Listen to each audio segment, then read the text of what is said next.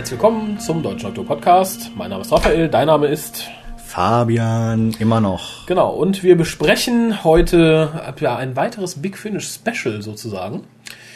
Denn ähnlich wie zu 45 Jahre Doctor Who hat man jetzt zu 10 Jahren Big Finish auch wieder, ich möchte nicht sagen die Trickkiste gegriffen, sondern sich ein bisschen Man- ein richtiges Special herumgemogelt. Man hat tief in eine Kiste gegriffen. Was herausgekommen ist, ist dann was anderes. Genau. Man hat nämlich wieder äh, eine, eine CD auf den Markt geschmissen, in der ein Doktor vier Einzelepisoden bestreitet, die diesmal im Gegensatz zu 45 nicht durch einen roten Faden verbunden sind. So ungefähr könnte man es doch auch sagen, ja. Ja, ähm, aber kommen wir zum üblichen Geplänkel. Unsere Telefonnummer ist die 0211 5800 85951. Unsere Twitter-Adresse ist www.twitter.com-hucast. Ihr könnt im Forum über den Hucast diskutieren unter www.drwho.de-forum. Außerdem möchten wir Bilder von euch, wie ihr den Hucast hört. Ihr könnt immer noch was gewinnen. Ich weiß immer noch nicht was, weil ich auch noch nicht weiß, wann dieser Cast ausgestrahlt wird, weil wir ein Hörspiel besprechen was äh, rein chronologisch äh, erst äh, kommt, wenn ich eigentlich noch drei mit Kolja vorher hätte besprechen müssen, was ich hoffentlich noch tun werde, nachdem wir diesen Cast aufgenommen haben. Und damit quasi das Palatät schon gehört haben. Genau. Ein Paradoxon sozusagen. Man könnte jetzt auch Timey-Wimey sagen, aber dann Dann musst du gehen. verdammt. ähm, ja, wir besprechen heute The Company of Friends, Big Finish Nummer 123. Mm, Ja, zur Feier von 10 Jahre Big Finish. Bevor wir loslegen mit der Einzelbesprechung, würde ich sagen, sende ich einfach mal den Trailer, der überraschend nichtssagend ist. Viel Spaß. I'm Bernie Summerfield. The name's Kreiner. Fitz Kreiner. My name's Izzy, and I chose the Doctor. Which means you must be Mary, Mary Shelley. What is this game you're playing, Doctor? Hello, I'm the Doctor, a traveller from beyond space. I get results.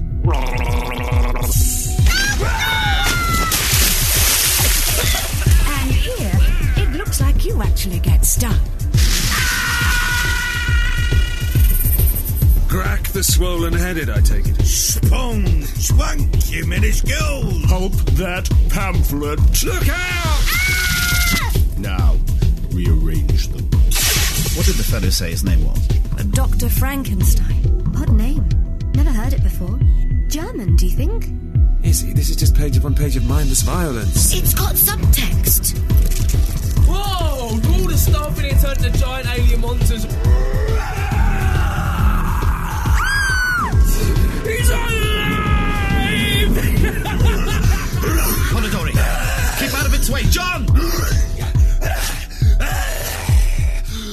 So, äh, Regie führte bei allen vier Episoden Nicholas Briggs. Wer auch sonst. Genau.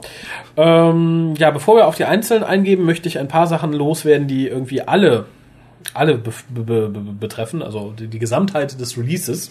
Ja, nämlich erstmal, es ist der achte Doktor mal wieder in einem monatlichen normalen Release. Das haben wir, glaube ich, noch nicht erwähnt. Was ich schon scheiße fand, aber gut. Es war in dem Sinne scheiße, dass es dann dieses aus der aus der eigenen Serie das Intro war. Ich habe echt Ja, kurzzeitig das hätte ich als nächstes gesagt. ich habe echt kurzzeitig da, da gesessen und habe gedacht, die bringen doch hoffentlich das schöne Intro. Ja, aber dann Nein, es war dieses Auf, Pseudo. die aufgemotzte alte Version. ja, Äh, ja, finde ich auch ganz schlimm, warum man das gemacht hat. Ich finde es weder atmosphärisch noch schön gemischt, noch es, es wirkt ein bisschen wie der plumpe Versuch zu sagen, okay, Muriel Gold hat ein altes Thema genommen, ist aufgemotzt, wir machen das jetzt auch mit einem. ja. Fand ich total scheiße. Also kann ich nicht anders sagen. Es stört mich in der Megan Solo Range schon und das hier nochmal zu hören, fand ich eh unverschämt. sogar viermal. ja, eben. Das bleibt uns bei der Megan ja sonst immer erspart. Ähm, wie gesagt, ich finde es total traurig, dass Big Finish es nicht schafft, mal wieder vernünftige Jubiläensfolgen zu machen. Also wie gesagt, eine mehr Doktorfolge, irgendwas Großartiges wie The Greys oder Neverland. So sagt, okay, wir haben ein Jubiläum zu feiern, 45 Jahre Who, 10 Jahre Big Finish, was weiß ich, 50 Jahre Nicholas Briggs. ähm, und dass man dann sagt, ja, was. dann vier Einzelepisoden. Dann würde ich mir eher mal wieder was Episches wünschen und nicht so was zusammengehamstertes, was es halt auch wieder nur ist. Was ich ganz schön fand äh, hier ist, dass wir insgesamt praktisch alle Realitäten des achten Doktors mal beleuchten. Also es wurde ja schon in The Grace gesagt, es wurde in Gallifreyan Chronicles gesagt, also in, der, in alles, was dazu, zu- da, dazu hinführte, dass man den achten Doktor in mehrere Realitäten hat, nämlich einmal Buch, Comic und Audio. Und was Genau. ja auch in The Grace so gesagt wurde, es gibt halt mehrere Paralleldoktoren, die halt dann jeweils, ich glaube, es war in The Grace und es war irgendwo in oder vor Gallifreyan Chronicles zusammengeführt wurden. Echt? Du, guckst so verwirrt, ja. Ja, das, ist, das sind so Sachen, die ein bisschen, das ist ja immer noch mein Problem, dass ich mich, du bist ja noch belesen in dem so, Sinne. okay, ja. Äh, das sind Sachen, die mir immer noch so ein bisschen fehlen. Äh, ja, wie gesagt, es, es wurde mal angedeutet, es, es, da gibt es ja auch die schöne Theorie, dass aus ähm, jeder dieser drei Realitäten ein anderer neunter Doktor vorgegangen ist. Nämlich aus einer unser Christopher Eccleston Doktor, aus der anderen ähm, Rowan Atkinson, also der Doktor aus Curse of the Fate Und Death. damit halt auch alle anderen. Ja, und ähm, äh, der Richard E. Grant Doktor aus Scream of the Schalker. Äh, Finde ich ganz nett, wurde aber wie gesagt dann zusammengefrittelt. Äh, und hier hat man halt praktisch so aus jeder Realität mal eine Episode. Also wir haben aus äh, den Comics Easy, wir haben aus den Büchern Fitz, wir haben Aber aus den Büchern auch irgendwie Benny. Aus den, ja, aus den Büchern auch irgendwie Benny, aber auch gleich aus den Hör Hörspielen. Ja, das ist, genau. Aber dann kannst du immer noch differenzieren. Benny ist aus den äh, New Adventures und Fitz ist aus den EDAs. Äh, ja, und dann haben wir Mary Shelley, denke ich, die steht dann für die Hörspiel-Range Solo. Da hätte ich mir eher Charlie gewünscht, möchte ich sagen, aber dazu kommen wir gleich, wenn wir uns im Einzelnen besprechen. Genau. Ähm, kurz noch zum Release an sich. Es ist hier drauf enthalten der vierte Teil der Three Companions. Ja, also, ehrlich gesagt, seitdem ich diese ganzen Big Findles dann immer gehört habe und dann fing irgendwann diese Three Companions an, ich habe ausgemacht. Achso, nee, ich find's ganz gut. Ich habe es ja bei den jetzt, äh, also ich, ich höre ja im Moment gerade, ich bin gerade fertig mit dem Dreiteiler McCoy, der vor The Company of Friends Ja. spielt. Da war ich sehr dankbar, weil teilweise sind die halt wirklich ganz schön und ich finde die auch nett gemacht und wie gesagt, man hört mal wieder ähm, Nicholas Courtney und so, ist ja alles ganz toll. Ich habe beschlossen, ich werde es erst besprechen und auch erst anhören, wenn es komplett ist, dass man sich dann eine Reihe anhört und dann komplett sagt, so und so war's. Genau. Weil dann hier immer die vier, fünf, sechs, acht Minuten zu besprechen, ähm, Blödsinn. unsinnig. Ja, kompletter Blödsinn. Ich würde sagen, wir hangeln uns von Geschichte zu Geschichte. Möchtest du die erste besprechen oder soll ich? Also, das heißt besprechen, möchtest du den Inhalt der ersten wiedergeben oder soll ich das tun? Ich würde sagen, wir wechseln uns mal ab, freundlicherweise. Ich Ach, überlasse schön, das alles ey. dir. Ich hätte es auch gern übernommen, aber mach mal. Guck mal, also, dann fang du an mit Bennys Dann Story. fange ich an mit, mit Bennys Geschichte. Äh, ganz kurz geschrieben von Lance Parkin. Kennt man, mir fällt auf Anhieb nichts ein, was jetzt unbedingt erwähnenswert wäre von ihm und sagen müsste, das müsste man gelesen oder gesehen haben. Da habe ich mich ehrlich gesagt diesmal mit den Autoren ein wenig zurückgehalten, weil ähm, Bennys Geschichte. Benny soll etwas suchen für eine reiche Frau und das stellt sich dann heraus, dass es der TARDIS, ein TARDIS-Key ist, woraufhin dann eine TARDIS erscheint, ersch erscheinen soll. Es ist die des achten Doktors. Äh, Benny packt sich den Doktor, sie flüchten vor der Auftraggeberin und die Auftraggeberin will die TARDIS befreien, äh, weil sie irgendeinem alten Kult das entnommen hat, äh, befreit aber irgendwie ein komisches Monster. Ähm, Doktor und Benny äh, finden irgendwann wieder doch zur TARDIS zurück und der Doktor bringt alles in Ordnung und ab dem Zeitpunkt sind Benny und der Doktor mal wieder auf Reisen. Ja, nein, sie, sie, sie lässt sich ja nur absetzen. Sie möchte nicht mit ihm reisen. Sie hat jetzt Verantwortung und Familie. Aber äh, es endet doch ähm, dann damit, dass sie sagt, ähm, der, der, der Doktor will sie, wollte sie zwar zu Hause absetzen, aber weil es halt der Doktor ist, hat es natürlich nicht sofort geklappt. Ja, ja, natürlich nicht sofort, aber Ja, im Endeffekt ja, aber trotzdem passieren, hat man sich damit noch so die Hintertür offen gehalten. Okay, irgendwann können wir noch mal was mit dem achten Doktor und Benny machen. Fände ich auch nicht verkehrt. Also A, die Inhaltsangabe ist sehr zutreffend, es passiert nicht viel, ist natürlich bei 25 Minuten auch immer so eine Sache. Ja. Ähm, ganz kurz für die Leute, die Benny nicht kennen. Benny kommt aus den New Adventures, war eine, also ist eine Archäologin sozusagen, war sehr lange mit dem siebten Doktor unterwegs. Ähm, der hat sie dann aber irgendwann in seiner achten Inkarnation zu Hause abgesetzt. Wird hier auch noch mal kurz angeteased, nämlich in ähm, The Dying Days, das ist das letzte New Adventure. Und das einzige und erste mit dem achten Doktor kommt er praktisch nach dem TV-Movie wieder, kämpft mit Benny, es wird auch hier nochmal erwähnt, gegen die Ice Warriors. Ähm, ja, und setzt sie dann, wie gesagt, zu Hause ab. Es war hier sehr nett und ich musste tatsächlich, ich habe es in der Bahn gehört, musste da tatsächlich laut lachen. Äh, sie sagt, ja, er setzt mich zu Hause ab. We shook hands. And we go. Sie hat mit ihm geschlafen. Das wollte sie gar nicht ausdrücken. Sie waren zusammen im Bett. We shook hands. Fand ich gut. war auch, Das ist die britische Art, das halt auszudrücken. Genau, war auch super gespielt von dieser Bauerman. Äh, ich glaube, jemand, der es nicht weiß, der wundert sich nicht darüber. Wie gesagt, ich habe herzhaft gelacht, weil ich genau wusste, was sie da nicht sagen möchte. Ja, der denkt sich zumindestens, okay, da war mindestens ein Kuss drin. Ja, genau. Wie gesagt, ähm, fand ich, war eine ganz schöne Sache. Auch, dass es nochmal referenziert wurde, wo denn Benny herkommt. Es war eine Ja. nette, eine nette Sache. Äh, Benny hat ja mittlerweile, dadurch ist Big Finisher bekannt geworden, ihre eigene Audio-Range. Daher stammt halt auch ihr, ihr, ihr Sohn und ihre Arbeit bei der Brexit, äh, Brexit Collection und so weiter und so fort. Es wird ja auch kurz die, ähm, der Krieg der fünf Achsen an, äh, angeteased, äh, welches äh, die Invasion der Daleks war, unter denen sie in den Büchern und ich glaube in zwei Hörspielen zu leiden hatte. Ich glaube, Live During Wartime war dann das, wo revealed wurde, dass die Daleks waren. Aber gut. Tja, was soll man sagen? Diese Bowerman spielt solide wie immer. Ich meine, sie hat, glaube ich, mehr Hörspielerfahrung als Paul McGann mittlerweile. Gut, das ist ja auch Vor und hinter dem Mikro wohlgemerkt. Sie führt ja auch in der Zeit öfter ja, Regie. stimmt, ja. Die Chemie zwischen ihr und dem Doktor, fand ich, war super. Das war klasse. Vor allen Dingen so, oh, Moment, ach, du bist Benny, ja. ja. Also es passt wirklich. Ähm, die beiden funktionieren. Ja. Da kann man einfach nicht. Also es, es gegen- manchmal ein bisschen aufgesetzt. Das lag aber, glaube ich, generell, dass ich während des ganzen Releases das Gefühl hatte, dass es relativ schnell zusammengestrickt wirkt. Als hätte man gesagt, okay, scheiße, wir müssen jetzt, wir haben nur irgendwie drei Wochen Zeit. Das Sounddesign wirkt insgesamt manchmal ein bisschen hakelig, fand ich. Sehr eindimensional. Mhm. Ähm, ja, und wie gesagt, hier wirkten halt manche Sachen zwar ganz gut geschrieben, aber als hätte man nicht gesagt, okay, macht fünf Takes, sondern okay, erster Take muss irgendwie passen oder tatsächlich, als wäre es eingeixt worden an manchen Stellen. Also im Sinne von Paul McGann hat dienstags aufgenommen und sie war mittwochs da. Ja, nicht, nicht durchweg, aber halt vielleicht an manchen Sachen, dass, okay, hier der Satz von dir war nicht ganz okay, sag den bitte nochmal, dann fügen wir den da ein von gestern.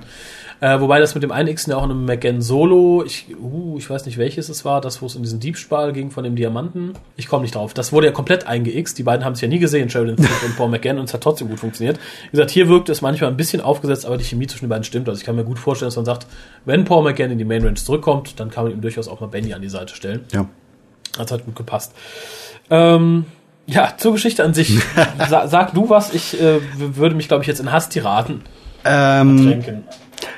Also ich gehe mal einfach so durch für meine Notizen, die ich mir ähm, gemacht habe. Ja, ich fand's, ich fand, äh, sie sagt in ihrer, also diese Einführung, jeder, jede Figur bekommt ja so eine kleine Einführung, Mhm. damit auch jeder weiß, worum es ungefähr geht. Und die fand ich bei ihr schon ganz gut. Mhm. Das hast du ja eben auch schon gesagt. Ähm, was ich daran ganz besonders toll fand, sie sagt dann, ähm, ja, der Doktor ist dann weg, aber mein, das Leben geht ja ganz normal weiter. Ja. Das fand ich, das war so ein schöner Seitenhieb auf das, was ähm, Sarah Jane ähm, in der zweiten Staffel gesagt hat. Von wegen, du warst dann weg und auf einmal war mein Leben leer. Ja, genau. Und was- das fand ich so klasse, dass es ähm, Ja. die eine halt Probleme hat und die andere Weil es auch sehr provokativ sagt, glaubst das Leben geht nicht weiter, wenn du Ja. weg bist und so fand ich, fand ich war ein schöner Seitenhieb generell an dieser Einstellung, die die RTD, glaube ich, hat, dass der Doktor so die Salvations für die armen, einsamen Ja. Rose, die nichts mit ihrem Leben anzufangen weiß. Und gesagt, Benny ist da, glaube ich, ganz tough und äh, wenn man ihre Geschichte verfolgt, sie hat auch gut Abenteuer und gut Spaß ohne den. Doktor. Äh, stimmt, fand ich, war, war eine gute Sache. Ja, das stimmt. Ähm, ja, dann sind halt so ein paar nette ähm, Dinge drin. Also ähm, du warst doch eigentlich immer der, der, der mit einem Plan hatte, sagt sie an einer Stelle. Ist natürlich siebter Doktor. Ach, war ich das? Ja. ja, schön. Dann äh, eine Sache, da, ähm, da erwähnt der Doktor irgendwas von wegen mit Dschungelplanet und so. Und dann sagt er irgendwas von Polen Induced Illusion. Ähm, ist das die sechster Doktor Charlie Sache? Das ist die sechste Dr. Charlie-Sache und davor noch, äh, die Pollen sprang ja ursprünglich noch aus einer fünfte Dr. Nis, Nissa und äh, fünfte Dr. Perry und Erisheim Sache. Ja, ja, das war darauf. Okay, gut. dieses Ja, das- das unsägliche Dalek äh, Brainfuck äh, Ding, dieser Versuch. Ja, genau. Das war's. Ja, fand ich auch sehr nett. Ähm, an Referenzen, wie gesagt, ich fand es jetzt nicht unbedingt, dass es da rein musste, aber für die Leute, die Big Finish Range verfolgen, fand ich es war ein netter, nette Sache. Ja, vor allem, weil es halt wieder dieses Dschungelplanet ist doch kein Dschungelplanet, bla bla bla, Eisplanet, altes, ja. Ähm, ja, ansonsten, ich weiß nicht, es ist so ein bisschen diese ganze Time Bubble Geschichte, die da abgezogen wird, dass dann erst von diesem komischen Löwen, Der grüne Löwe. der grüne Löwe, äh, verfolgt werden und dann irgendwie nur noch zwei Minuten haben, um wieder zurück in die Zeit zu kommen und so. und das dann aber schaffen, weil er das Gefühl hat, wo da eine Öffnung ja, ist und, und so. ähm, es ist irgendwo ganz, ich weiß, es, es, es wirkt ziemlich gezwungen. Es ist einfach so, okay, die müssen jetzt, wir müssen diese 25 Minuten voll äh, irgendwie Mhm. füllen, aber wir wissen nicht genau wie. Okay, dass sie dann gesagt haben, okay, äh, die reisen dann kurz in die Vergangenheit, dann verliert er da seinen Schlüssel, damit sie er den Schlüssel hinterher wieder findet. Ähm, kann man machen. Äh, ist, ist der nette Spruch, ich kann nicht mal den Schlüssel verlieren und dass es in einem Abenteuer endet. Das fand ich auch Ist nett, schon ja, lust, ist schon nett und so, aber mh, Ja, aber es wirkt insgesamt so, ähm, ich komme gleich nochmal auf den Knackpunkt, wo ich, warum ich die Geschichte absolut nicht mochte, aber es wirkt halt so, als hätte man gesagt, okay, wir wollen hier was Schönes für den Doktor und Benny schreiben, die auch gut Ja. zusammen funktionieren. Ich habe hier ein paar lustige Ideen für Sprüche und so. Jetzt muss ich noch irgendwie eine Geschichte drumherum stricken, weil die Geschichte ist 0815, sehr langweilig. Wir haben wieder den Kult, wir haben wieder eine, die einen Timelord haben möchte, wir haben wieder ein Paradoxon, in dem der Doktor seinen Schlüssel verliert und dann da, da, da, da. Ähm, was mir übel aufstieß, war dieses, ich will die Seele der TARDIS befreien. Ja. Äh, dass seit der New Series die TARDIS dann tatsächlich eher Lebewesen als Maschine ist. Ich meine, früher war auch immer, die TARDIS lebte irgendwie, die hatte einen Verstand, das war ja schon immer so in Doctor Who, aber dass sie halt jetzt mehr nach, weiß ich nicht, nach großes Alien nach Noahs Wahl äh, gestrickt wurde, finde ich schon schlimm. Aber das hier so, ich will die, die Seele der armen geschundenen TARDIS retten, weil, Weil die Time Lords sie ja versklavt. Ja, genau das. Es gab vor ungefähr zwei Jahren, ich hoffe, ich trete, ich glaube, es war Franziska jetzt hier nicht zu nahe, eine unsägliche Fanfiction im Forum, Oh, wo oh, oh, die, oh. die junge Autorin äh, einfach unterstellte, dass die TARDISes oder die, Tar die Tardii betrieben werden durch die Seelen geschundener armer Frauen. Ja, genau. Und äh, das erinnerte mich die ganze Zeit daran. Ich wartete nur drauf, dass die Seele der TARDIS befreit wird und eine junge, hübsche Frau rauskommt. Doktor, ich verzeihe dir, lass mich ein Companion sein. Äh, das hat's mir halt irgendwie komplett versaut. Ähm, Gab es denn nicht auch mal irgendwas, was ihr erwähnt hattet, dass die TARDIS dann wirklich zu einer Frau wird und dann, äh, das, ja? das ist das, glaube ich. Ja, die das ist das, dann befreit und dann äh, Schön. ist er mit dieser jungen Dame unterwegs. Äh, Worin ja, das, Äh, ich glaube immer noch in der TARDIS, keine Ahnung. Wie? Vielleicht war sie in einer Art Compassion, man weiß es nicht. Also diese lebende TARDIS, mh. Äh, keine Ahnung, das erinnert mich noch, daran, daran verhagelt es mir auch die Freude in diesem Hörspiel ein bisschen. Wie gesagt, Ben und der Doktor waren toll. Ähm, tja, Richard Richard Earl und Sue Douglas fand ich jetzt nicht so die Offenbarung, also die anderen beiden Schauspieler. waren zu vergessen, also. Ja, waren okay, dienten, dienten ihrem Zweck, aber mehr leider auch nicht. Und wie gesagt, die Geschichte war einfach 0815, also es war nichts, nichts Besonderes dran. Ja, und die Auflösung dann, ja, dass das Monster den Doktor halt nicht sieht, weil er es auch nicht sehen kann, weil die halt, weil er quasi Gift für das Ding ist, ist ganz nett, aber Ja, und vor allem dann auch dieses Ende so, hu, äh, Benny, schnell raus, hier, es könnte fies werden, lauf aus der TARDIS. Zwei Minuten später kommt er raus, alles ist erledigt. Dachte ich so, mhm, ja, so kann man es auch machen, ist in Ordnung. Ähm, wie gesagt, als Charakterstück für Benny den Doktor, ja, nette Idee. Als Ja. Gesamtgeschichte schlecht. Sollen wir hier eine Einzelbewertung abgeben, würde ich sagen, und dann nochmal eine Gesamtbewertung. eine Einzelbe oh. Tja, nicht drauf vorbereitet. Man, nein, soll ich kurz schneiden? Man kann überhaupt, äh, ich überlege gerade, ob ich noch irgendwas habe, was ich noch. Ähm, Vortex Shark fand ich auch klasse. Vortex was? Vortex Shark. Ach, der Vortex, das hast du dir gerade ausgedacht. Nein, nein, äh, ich, ich las. Nein, sagt, sagt Benny dann ja zum Doktor. Als er sagte so, hu, du hast einen bösen Ach so, ja, geholt. ja, das so, hast du gerade ausgedacht, oder? ja, stimmt.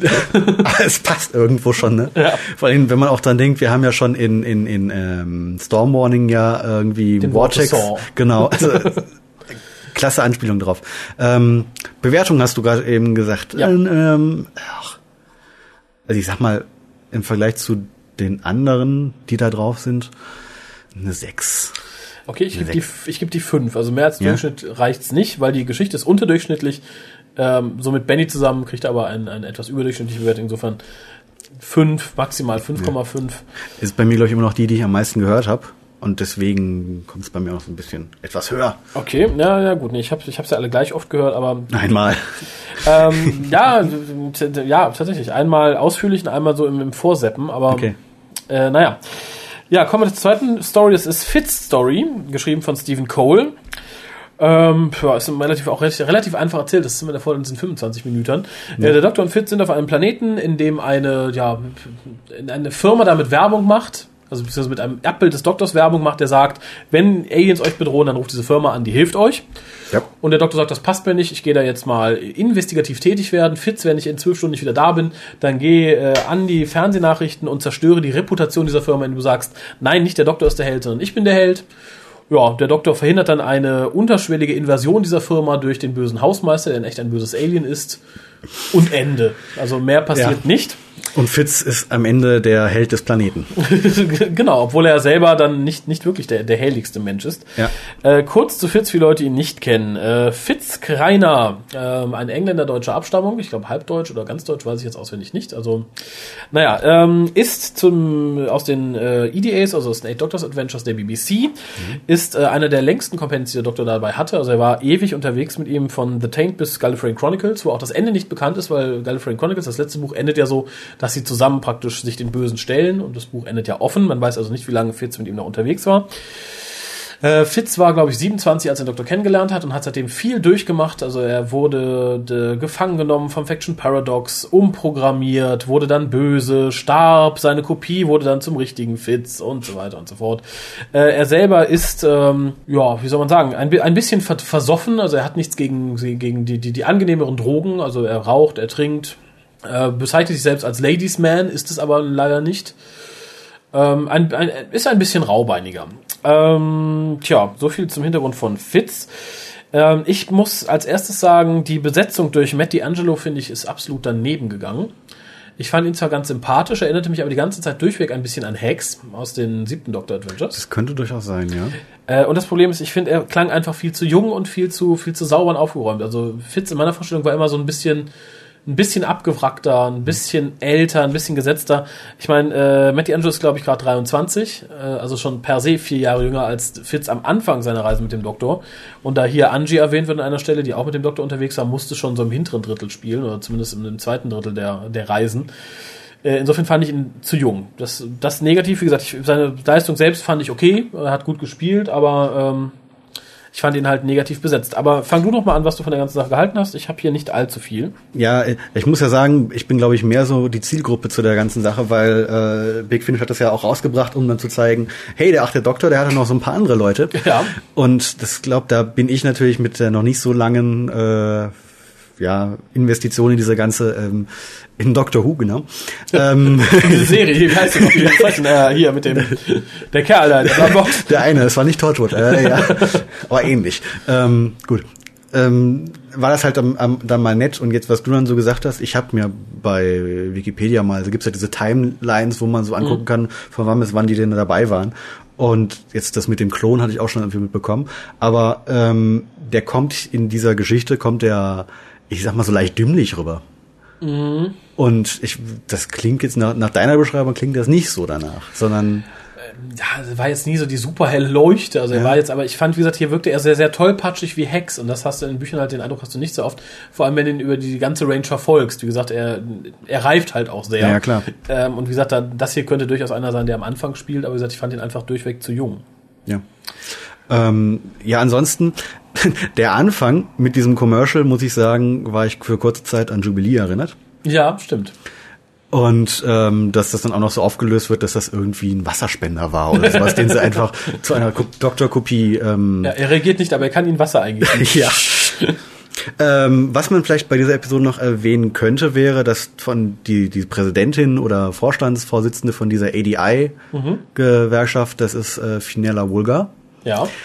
die die meisten Zuschauer wahrscheinlich als Agatha Christie aus der vierten Staffel kennen, ähm, die die ganze Leistung auch ziemlich gut gemacht hat. Also ich fand's lustig, ich habe den Tag vorher noch ähm, äh, Bright Young Things, boah, also diesen Stephen Fry-Film, den wo er Regie geführt hat, gesehen, da spielt sie halt auch mit. Ah, okay. Und ähm, übrigens auch David Tennant. Uh. Das ist mir aber auch erst beim Gucken aufgefallen. Ähm, ja, ist mir wieder super eigentlich aufgefallen. Also perfekt ist eine, ähm, eine wunderbare Schauspielerin, die eigentlich zu wenig im Fernsehen zu sehen ist.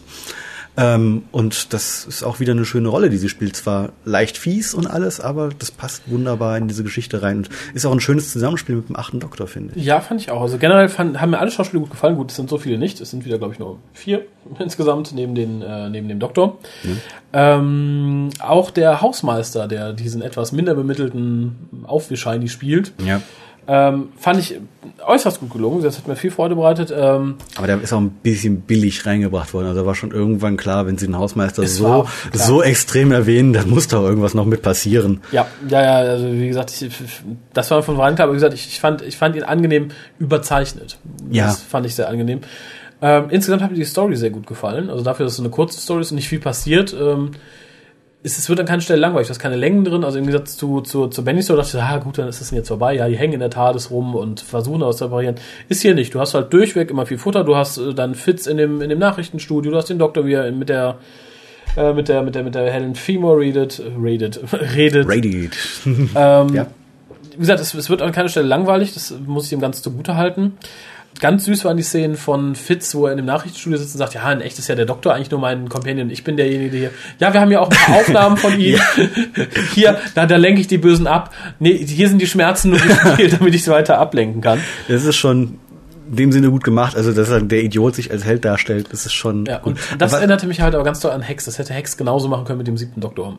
So ungefähr. Ja, wobei Hex ist da ja schon in, also ich möchte mal sagen, ein bisschen gesetzter. Also der ist ja, Stimmt. ist jetzt nicht so der, wie du, also der wird jetzt nicht trinken. Der ist ja dann auch irgendwie diese Szene, wo er dann irgendwie äh, Dr. M sagt, nur drei Tropfen auf den Zuckerwürfel Genau, und dann er trinkt er die irgendwie. Ja, es ist schon. Ähm, das ist auch diese Szene, wo der Doktor so ein bisschen so Geheimagentenmäßig rüberkommt. ähm, fand ich schon ziemlich klasse gemacht.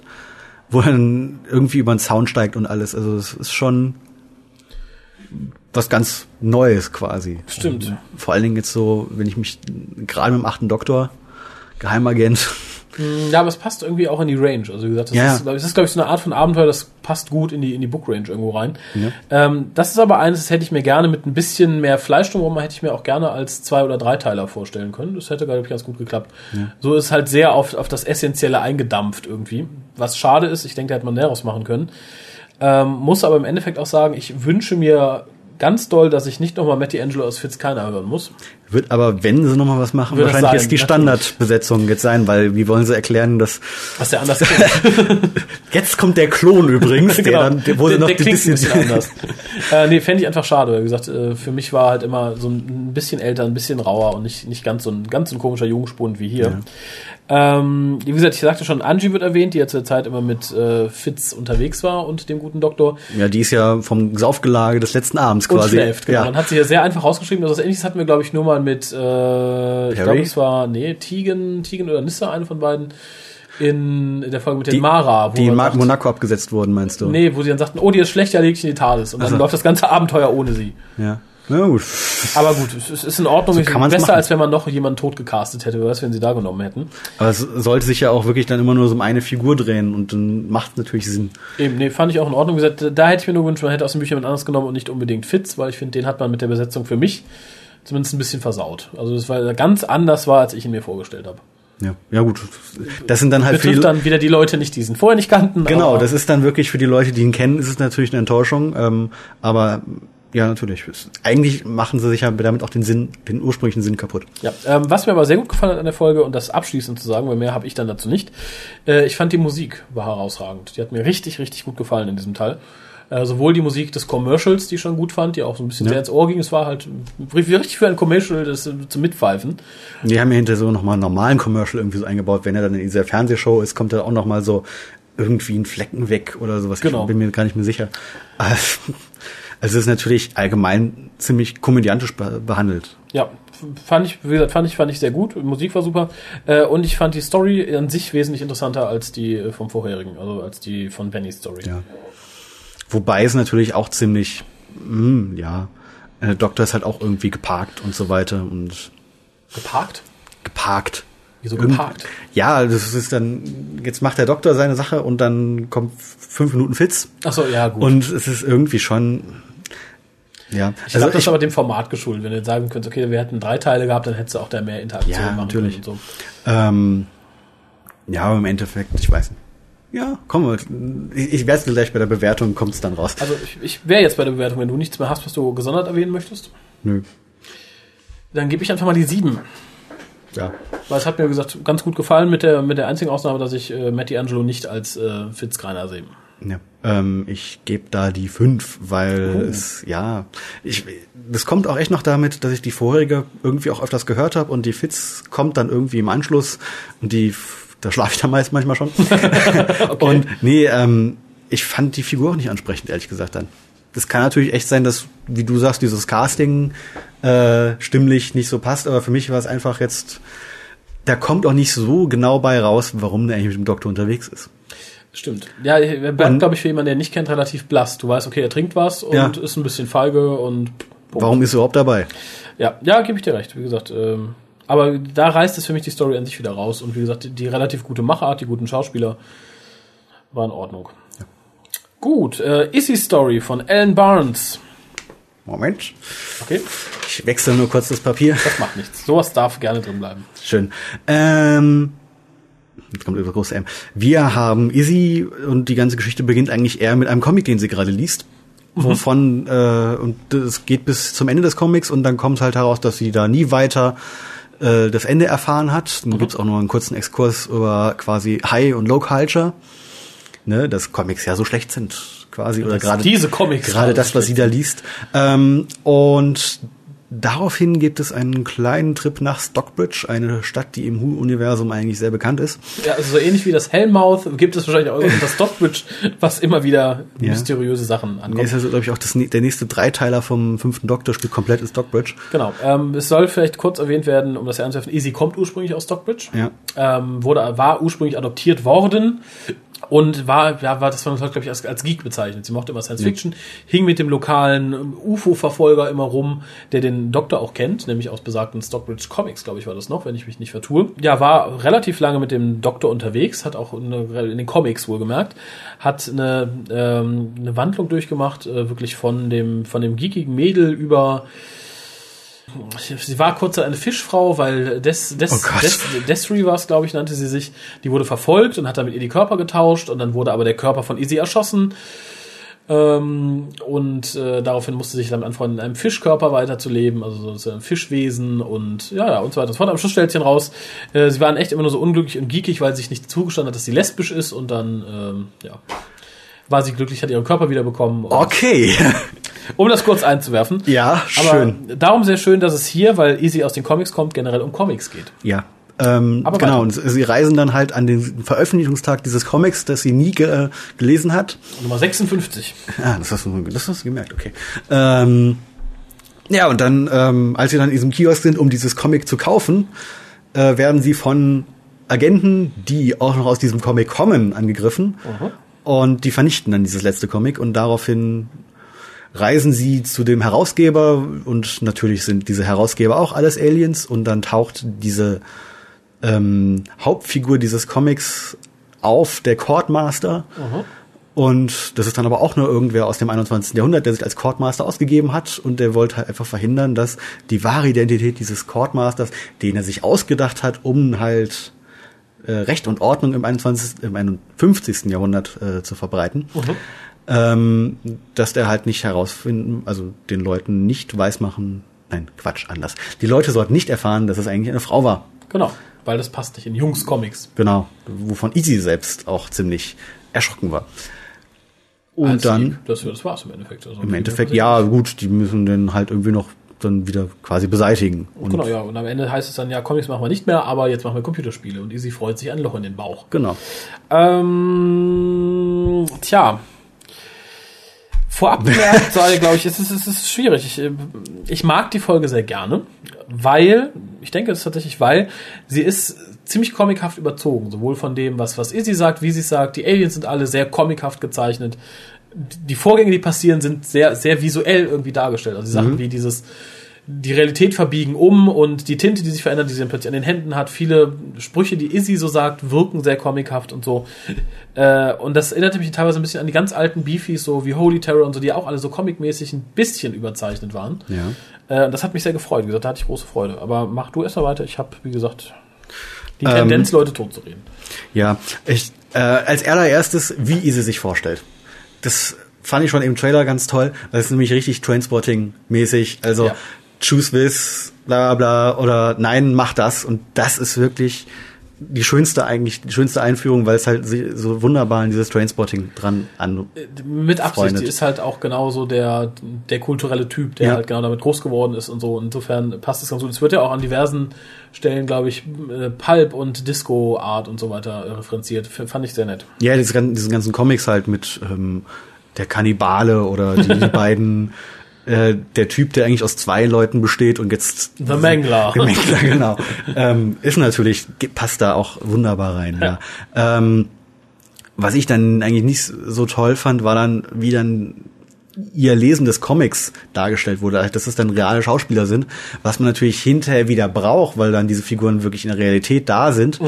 ist schon klar, aber irgendwie fand ich es dann doch extrem überzogen. Ich meine, Echt? man kann natürlich sie nicht in die in die Ecke setzen und dann, dass sie das so vorliest, man muss, aber trotzdem. Ich, ich fand es gerade interessant, weil, weil ich halt erst nicht wusste, was, was geht denn jetzt ab? Was soll das denn jetzt? Und dann halt dieser Schwung so, hup, und damit endet die Folge von. Ja. Äh, und ich muss sagen, das Hörspiel hatte mich direkt mit der Frage, wer ist der Courtmaster Cruel wirklich? Ach so. Ich wäre aber beleidigt gewesen, wenn man das nicht thematisiert hätte. Ich saß wirklich, ja, wer kann es denn sein? Oh mein Gott.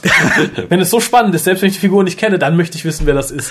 Ja, ich weiß nicht. Irgendwie hat mich das kalt gelassen. Aber ja, ich fand auch wenn ich Comics mag und so, aber ich fand diese, diese reale Darstellung des Comics, natürlich auch mit dem blinkenden Auge, also zwinkernden Auge da drin, aber ich fand dieses Reale doch ziemlich mh, überzogen, ja. Echt? Oh, nee, ich, wie gesagt, ich mochte es ganz gerne. Ähm, und ich finde, es passt auch irgendwie in den Kontext, weil es ist halt, es ist, es ist eine Comic-Geschichte im Endeffekt. klar. Ganz kurz, ich fand, Izzy war sehr gut getroffen. Ein paar merkten an, sie kam mit der Stimme von der guten Dame nicht klar, weil sie so jung klingt und so aufgekratzt. Aber ich finde, es passte. Also natürlich sieht sie in den. Comic ein bisschen aufgeräumter aus, aber nichtsdestotrotz fand ich, es passt zu diesem geekig, geekigen, Comic-lesenden Mädel. Was es Durchaus, ganz ja. aufregend findet und so. Ähm, wie gesagt, äh, J- J- Jemima Rupa hat sie, glaube ich, gespielt. Äh, die sonst war mir überhaupt nicht bekannt. Also ich habe mal kurz Die haben gelesen. allgemein ein paar Unbekannte da Ja. sich halt heran, bis auf Lisa Bauerman rangeholt.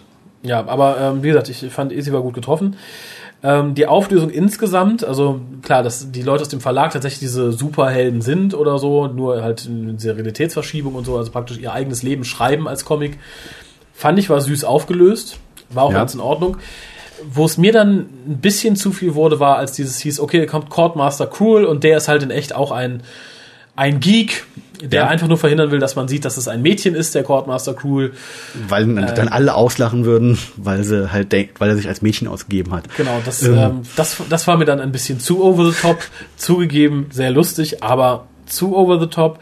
Schön war in dem Zusammenhang irgendwie, dass dann sagt, ja, nee, es geht ja gar nicht, Mädchen im Jungscomic. Ich glaube, da werden sich einige junge Damen, die heute gern Fanfiction schreiben und sowas lesen, die es ja vielleicht in den 90ern noch nicht mal unbedingt so gab. Äh, in Wer der, weiß in es? den, in, ja, ich glaube, so haufenweise wie heute nicht, oder zumindest sie haben sich nicht rausgetraut. Äh, ich glaube, die werden dann sagen, hey, wie gemein, warum sagt die sowas, die ist ja doof. Kann ich mir gut vorstellen, dass man sich über so einen Spruch dann aufregt.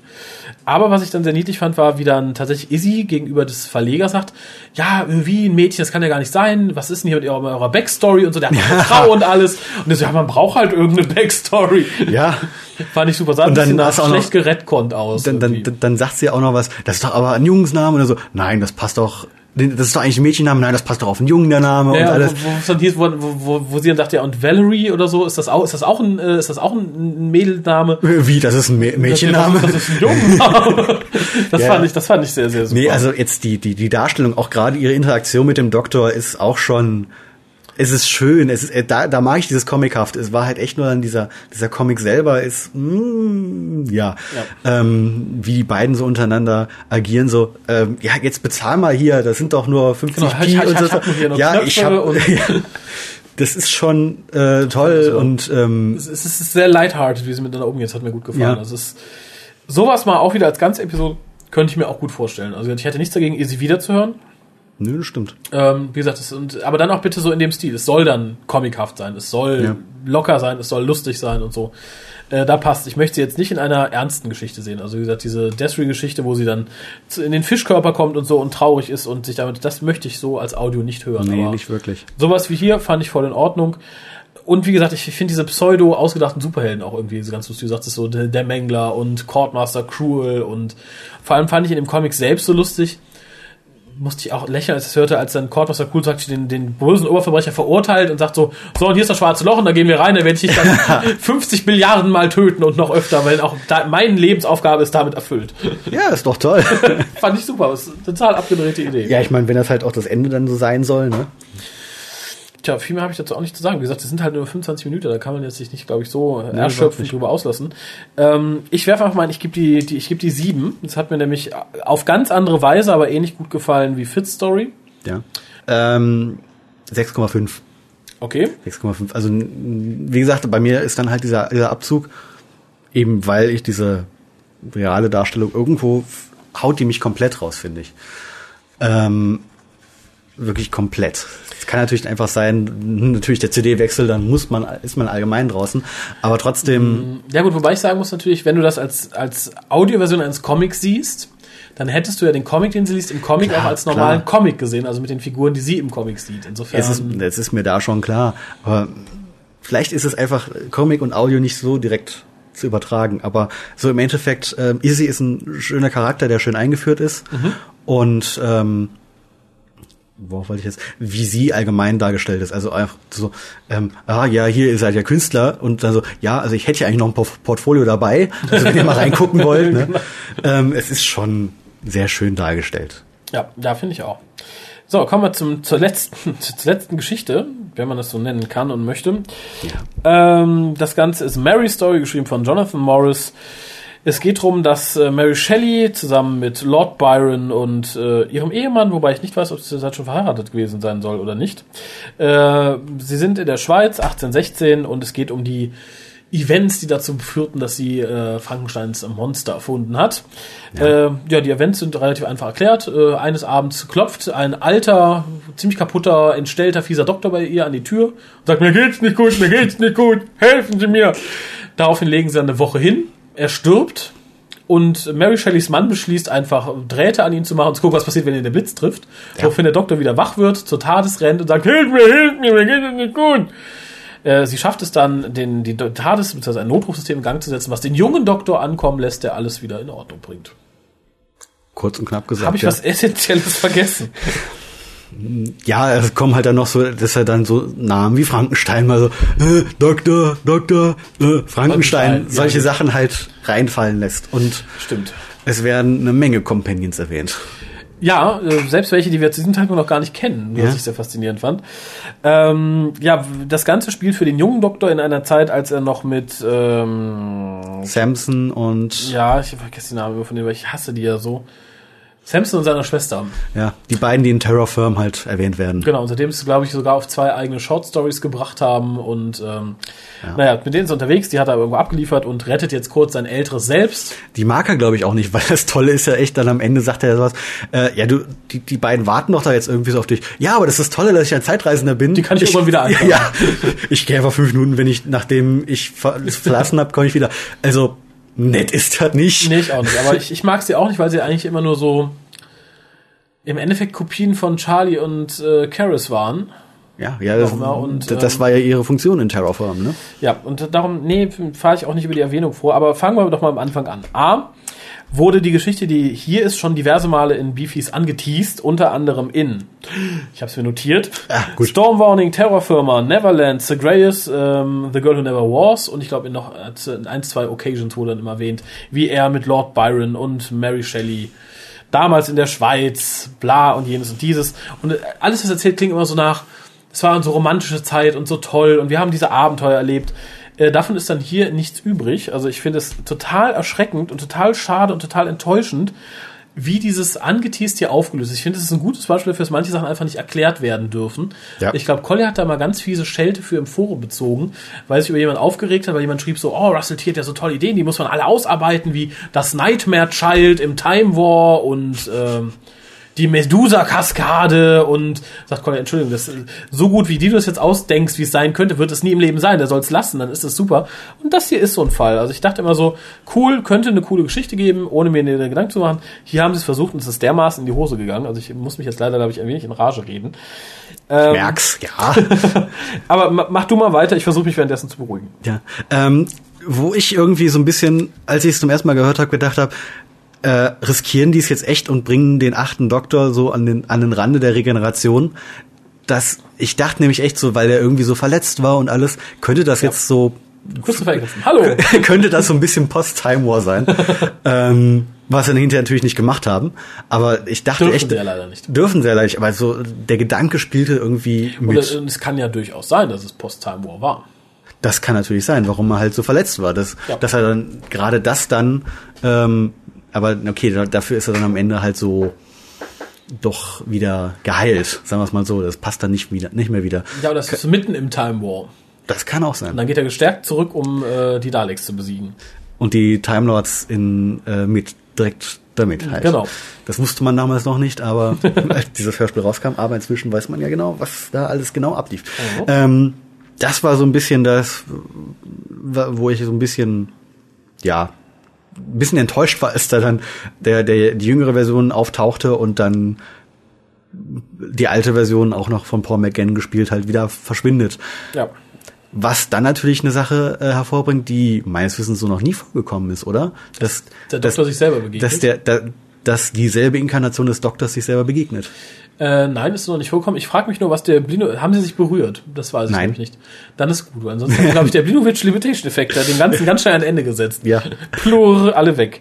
äh, Ähm, nee, das ist meines Wissens noch nicht passiert. Und ähm, dass sich die Doktoren untereinander, also die verschiedenen Inkarnationen, manchmal so nicht leiden konnten. Das hatten wir schon öfters. Aber dass ich dann quasi dieselbe Inkarnation in verschiedenen Altersstufen nicht leiden kann. das war dann doch ziemlich so von wegen, aber ihr seid doch die, wie Mary Shelley dann so sagt, ihr seid doch dieselben. Ja, das ist auch das Enttäuschende daran. Ja, ich äh, verstehe. Das war wahrscheinlich vielleicht, war vielleicht wirklich ein Wink auf das, was noch kommt mit dem Time War oder so. Man weiß es natürlich nicht. Er sagt, oh, das ist, das ist der, das ist mein böses altes Selbst, das in einem Krieg kämpft. Guck ihn dir an. Ja, oder das böse Alte so, ach Gott, das, äh, naive Idiot da. genau. äh, wie gesagt, ich, ich fand das Ganze war kein großer Wurf von vorne bis hinten nicht. Ähm, Julie Cox als Mary Shelley fand ich gut besetzt. Und kommt als Mary Shelley als das wunderbar rüber, das stimmt, ja. Ja, ähm, und der Rest ist, man sagt, total untergegangen. Ich fand äh, Robert äh, Faulk Faulkner, glaube ich, als Lord Byron auch okay. Aber allein äh, aufgrund Kürze der Zeit blieben alle Charaktere so blass und das fand ich halt Die super anderen, schade. die anderen kommen ja aber auch kaum vor. Das ist ja das, die haben manchmal da ihre Sätze so, ja, hier, wie die Frösche, macht, äh, hängt ihn an, ans Elektro-Ding und so. Ja, vor allem, das, das wirkt alles so unmotiviert. Ich meine, gut, man hat wenig Zeit, man muss natürlich hier Mary Shelley, die natürlich bisher noch ganz unbekannt war als Kompetent, natürlich muss man mehr Raum geben, sich zu entfalten und so. Aber dann, wie gesagt, so aus dem Stegreif zu sagen, oh, hier ist ein Toter, hm, ja, komm, lass ihn an die Stromleitung hängen.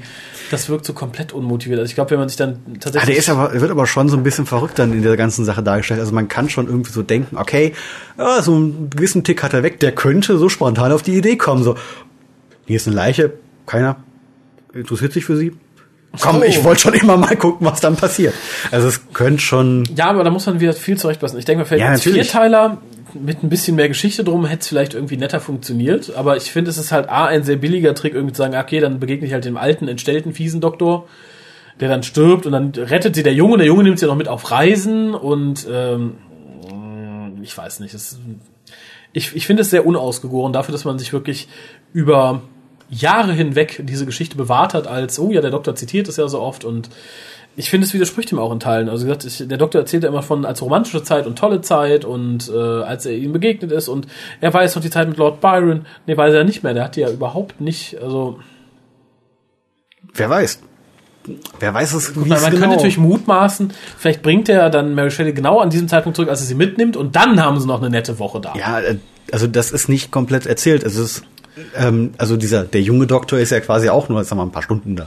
Ja, der der Doktor, der dann da eine Woche quasi rumliegt, ist ja dann quasi der Der Alte. der auf dem Weg zu Christopher Eccleston.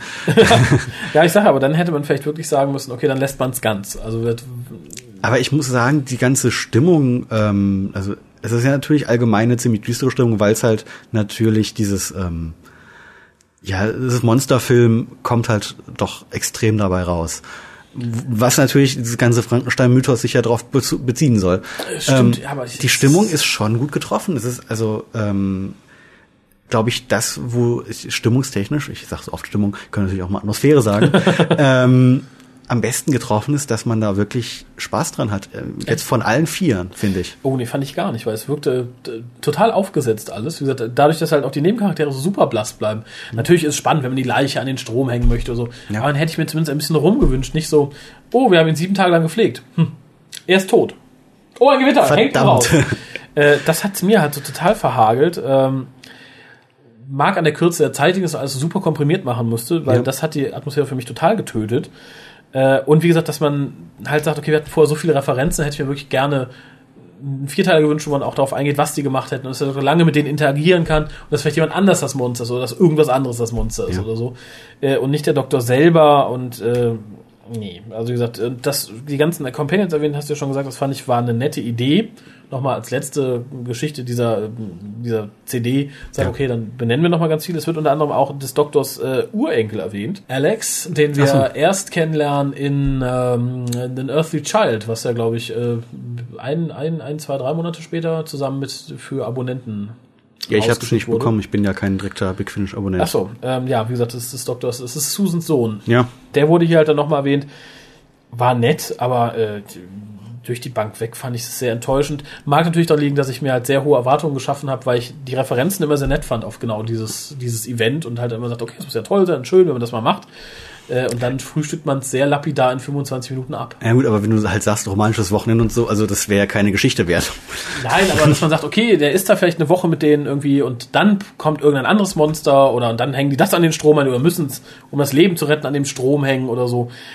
Und so fand ich halt, okay, wir brauchen schnell eine Inspiration, dann nehmen wir den alten Doktor, dann soll, dann will der den an den Strom machen und ähm, wie gesagt, ich fand es sehr unambitioniert geschrieben. Also es war sehr hintergrundlos, aber Also ich muss sagen, wenn man natürlich auch immer diese Gesch äh, Frankenstein-Geschichte im Hinterkopf hat, ich finde, es passt. Kann, wie gesagt, echt nicht. Das, das fand ich dafür zu Klischee, eben weil man die Frankenstein-Geschichte im Hintergrund hat. Ja. So, oh, wir haben eine Leiche, schnell hängt er an den Strom. gut, aber wir haben ja auch schon ein paar Mal gesagt, dass auch früher schon ähm, Terence Dix sich äh, an den Klischeegeschichten bedient hat und es hat trotzdem funktioniert. Ja, weil er eine eigene schöne Geschichte drum geschrieben hat. Nicht einfach so, also stell dir vor, Terence Dix hätte dann in Brain of Morbius nur gesagt, okay, wir machen das jetzt so, ein alter Tom Baker Doktor kommt an bei Morbius am Schloss, äh, bricht da zusammen, Morbius sagt, oh, ein Gewitter, lass ihn raushängen an den Strom. Äh, dann hätte ich auch gedacht, okay, hm, da hätte ich dann die Referenz auf Frankenstein nicht durchgehen lassen, glaube ich. Ähm, aber apropos Referenz auf Frankenstein, was sehr schön war, äh, Mary lernte den Doktor als äh, Dr. Frankenstein kennen. Ja. Und am Ende sagt sie, wie soll ich dich nennen? Dr. Frankenstein? Er sagt so, nein, erinnere dich immer dran, Frankenstein ist das Monster, nicht der Doktor. Ja. Äh, und das fand ich sehr gut, weil es ja im Endeffekt genau das ist, was etwas in Filmen bewanderte Leute immer wieder den etwas in Filmen nicht bewanderten Leuten an den Kopf knallen, die sagen, hu, guck mal, Frankenstein, hö. Das sagt, hör mal, hör mal, Frankenstein ist der, der es gebaut hat, nicht das Monster selber. Frankensteins Monster, bitte immer Ja. dran denken, ja. Fa- Fand ich, Ähm, fand ich sehr schön. Was ich persönlich noch fast schöner fand, war ähm, das quasi das kurze Treffen des jungen Doktors auf Lord Byron. Ganz einfach, weil ähm, dieser achte Doktor ja immer als eine Byroneske Figur ausgelegt wird und dann sagt er so, ah, so wie sie aussehen mit ihren Haaren und ihrem Gewand, also sie sind ja, sie sind ja Byronesk. Ja, fand ich auch so. Ich musste mir auch vorstellen, wie sie sich gegenüberstehen, Ja. fast dieselben Klamotten an, ähnliche Frisur. Oh, oh, schön. Spitting Image. Ja. Ja, fand ich auch nett. Aber Also- gesagt, und genau in dem Zusammenhang hätte ich mir halt dann wirklich ein bisschen mehr gewünscht, als nur diese ganz kurzen Momentaufnahmen oder so. Ja, ja klar. Das haut's raus. Ich bin durch mit diesem Hörspiel. Ich habe dazu nichts mehr zu sagen, außer eine Bewertung. Ja. Aber ich bin erst auf deine gespannt. Du bist auf meine gespannt. Mhm. Äh, 7,5. Tja, ich, ich gebe die vier, aber komme ich nicht und die ist schon gütig. Ja, äh, wie gesagt, das ist für mich immer noch das, was mir ähm, von der gesamten Dichte am meisten gefällt. Okay, uh, nee, gar kann ich, kann ich nicht nachvollziehen. Aber es muss, muss es ja auch mal geben, äh, um es mal mit, ähm, mit Worten zu sagen, die ich eigentlich sehr ungern höre, weil sie meistens von sehr komischen Leuten gesagt wird, und du, da hast du halt deine Meinung und ich habe meine Meinung. Dann, dann können wir uns ja mal drauf einigen, du, dass wir uns nicht einigen können. Wir treffen uns irgendwo in der Mitte. nee, aber ähm, da passt es aber dann auch wieder so, dass eigentlich ist es schön, Geschichten, die so schön ein paar, ähm, ähm, ja, verschiedene Pole pol polarisieren. Das, da habe ich ge gewortet. Stimmt. sind eigentlich mit die besten Geschichten, könnte man sagen. Äh, ja, ich denke schon, weil der, ich, ich denke, das ist der Vorteil an so einem Vierer-Release, da ist für jeden was dabei. Also ich glaube, wenn es jetzt ein Einzel-Release gewesen wäre, wo man sagt, okay, hm, der jemand findet so scheiße, ein anderer findet es ganz toll, wird schwierig. Ist ja bei The Rapture ähnlich, da soll es ja auch Leute geben, die es ganz großartig finden. Aber naja. The Sandman! Ähm, ja, Gesamt-Release-Bewertung. Man könnte jetzt natürlich äh, alles addieren und dann durch vier teilen. Ich habe es im Kopf schon gemacht. Ach so, Moment, ich rechne mal kurz. Das habe ich nur mal gegeben. Ähm, Sonst einfach nach dem Bauchgefühl. nach dem Bauchgefühl wäre es eine 6. Okay, nach dem Bauchgefühl gebe ich die 5,5. Ja. Äh, ich glaube, rein rechnerisch wäre es ein bisschen, ein bisschen weniger gewesen oder ein bisschen mehr. Hm, naja. Ähm, weil ich, wie gesagt, finde es für jeden was dabei. Das ist eine nette Idee. Ich finde es nett, mal die anderen alternativen Entwicklungen des Doktors zu hören. Hm, Finde auch, das sind gute Story-Ideen darunter. Finde es aber A, durchweg schade, dass man sowas wie als Jubiläumsfolge raushaut. So nach Motto, hu, wir haben ein großes Jubiläum zu feiern, nehmt mal wieder eine Viererfolge. Fand ich bei 45 schon ein bisschen armselig. Ähm, ich finde schade, dass man hier keinen durchgehend, was natürlich aufgrund der verschiedenen Realitäten nicht möglich wäre, einen durchgehenden roten Faden hätte. Das stimmt, ja. Na gut, man hätte natürlich jetzt sagen können, der Doktor erwähnt es irgendwo im Nebenteil, aber ja. Also irgendwas Damals mit Fitz weiß, da war das doch so und so. Und, oh, naja, muss ja nicht sein. Ja, oder irgendwie eine Macht, die sich durch alle Universen schleicht und keine Ahnung. Irgendwas wäre einem bestimmt eingefallen, was man dann hätte auflösen können. Äh, ja, und wie gesagt, die letzte Geschichte finde ich ist, ist eine Frechheit. Ich hätte mir stattdessen wirklich eine gewünscht aus der Big Finish Normal Audio Range, dass man sich Charlie schnappt oder so. Oder vielleicht mal einen ganz anderen Companion aus der Audio Range, dass man sagt so, huch, er trifft auf Erimem oder sowas. Hm, das ist aber auch schwer. Ja, aber ich hätte es immer noch besser Also, als also, jemand mit, also mit. Charlie finde ich halt allein schwer, weil die Geschichte eigentlich beendet war und dann so nur zwischendurch noch mal was rausgreifen Ja. für 25 Minuten. Ja, so ähnlich, ich, wie, so, ähnlich ich wie Living, wie, so ähnlich wie Living Legends damals. Das hätte ich jetzt nicht verkehrt gefunden. Kann ja auch was, was Metatechnisches sein. Natürlich, aber ähm, Dass der Doktor so. ganz tief im Herzen der TARDIS noch eine Tonaufnahme von Charlie findet oder so aus besseren Tagen. Naja, ich weiß nicht. ich weiß nicht. Ähm, vor allen Dingen, wenn man dann betrachtet, dass im nächsten Release dann, die nächsten drei Release dann wieder ähm, Charlie und Sechster Doktor waren, Stimmt. wäre es sehr merkwürdig dann gewesen, dann sie wieder mit dem Achten zu zeigen. Oder dann, Und- so, so wem, so wem mir das auch getan hätte, dann halt mit diesen beiden schlechten Ersatzcompanions. Oh, nee. Samson und Gitter? Hm. Ich komme gerade nicht drauf. äh, ist, glaube ich, auch eher unwichtig. Aber nee, ähm, ich finde, es ist eigentlich so eine schöne Idee. Vor allen Dingen, wenn man es dann echt mal machen möchte, hat man schon quasi einen Anfang gesetzt. Ja, aber ich, dann hätte ich mir, glaube ich, eine komplette Story gewünscht, ohne diesen alten Doktor und ohne. Ich, ich verstehe ja nicht, warum muss er unbedingt Mary Shelley mitnehmen? Ganz einfach, damit man sich noch mal was offen hält. So von wegen. Ja, dann, dann hätte man doch von vorne sagen können, wir machen jetzt nur die schöne Geschichte, wie es dazu gekommen ist, dass sie Frankensteins Monster schreibt und wie der Doktor eine Woche mit denen verbracht hat. Wie er es immer erzählt hat. Das hätte ich mir gewünscht. Darum finde ich, es ist eine Frechheit. Das ist so ähnlich wie, wovon erzählt der Doktor denn noch ständig? Als wenn man jetzt gesagt hätte, okay, passt mal auf, der Doktor hat jetzt ständig vom Time War erzählt und das wurde nicht weiter ausgebreitet und er hat immer gesagt, oh ja, der Time War, der Time War, der Time War. Und dann siehst du plötzlich jetzt in End of Time den Rückblick auf den großen Time War und da steht sich der Dalek gegenüber dem Doktor und gegen einen Time Lord, beide haben eine Steinhand, werfen ihn auf den Dalek. Der Dalek sagt, oh mein Kopf! Ihr habt gewonnen. Genau, und das war's, das war der Time War. So habe ich mich da gefühlt. Na, ich weiß nicht. Es könnte natürlich ganz einfach sein, wenn sie jetzt schon gesagt haben, Paul McGann kommt zurück in die Range, dass sie Mary Shelley machen wollen. Das, uh, das finde ich erschreckend, das möchte ich nicht. Wer weiß. Wer weiß, vielleicht kommt's. Puh, das, oh, nee, nee, nee. Und das war quasi der Grundstein dafür. Das wäre erschreckend. Dann lieber den schlechten Fitz Kreiner oder die, Oh. die lustige Easy. Easy fände ich nett, aber für Das wäre nett, aber ab, ob man da wirklich das durchziehen kann, wirklich dann so zwei, drei Release pro Jahr wirklich so comichaft wirken zu lassen, nein. Mhm. glaube nicht. Und Obwohl dann ich- kommt hinterher doch deine Fischfrau. wenn Paul McGann schon in die Main Range zurückkommt, dann kommt vielleicht auch Charlie zurück. Nein. Doch. Ich weiß ja noch nicht, wie es mit ihr endet, aber vielleicht kommt sie zurück. Das ist genau das Problem an der ganzen Sache. Ich weiß ja schon, wie es endet. Achso, Und und sie kann nicht zurückkommen. es ist im im Endeffekt kann sie nicht zurückkommen. Und, äh, Gut, ich möchte nicht vorweggreifen, wie das aufgelöst wird. Das ist einfach. Ich fand's grottig. Echt? Ja. Oh. Okay, dann, verab dann frage ich dich, dann würde ich sagen, verabschieden Sie an der Stelle, da frage ich nämlich dann gleich nochmal nach. Ja. Äh, ja, vielen Dank fürs Zuhören, äh, vielen Dank fürs Dasein. ja. Ich bedanke mich auch fürs Zuhören. Nur so. Sehr gut, sehr gut. Gerade bei Hörbüchern schalten die Leute ja ganz gern mal ab. Also Ja, egal, ob sie jetzt wirklich körperlich abschalten oder nur geistig, ist jetzt die andere Sache. Aber Ja, das ist, das ist wohl wahr. Wenn wir ein Buch besprechen hätten, hätten wir wahrscheinlich keinen Hörer mehr. äh, ja, dir sage ich irg bis irgendwann mal und ja, euch bis zum nächsten Mal. Bis dann. Ciao.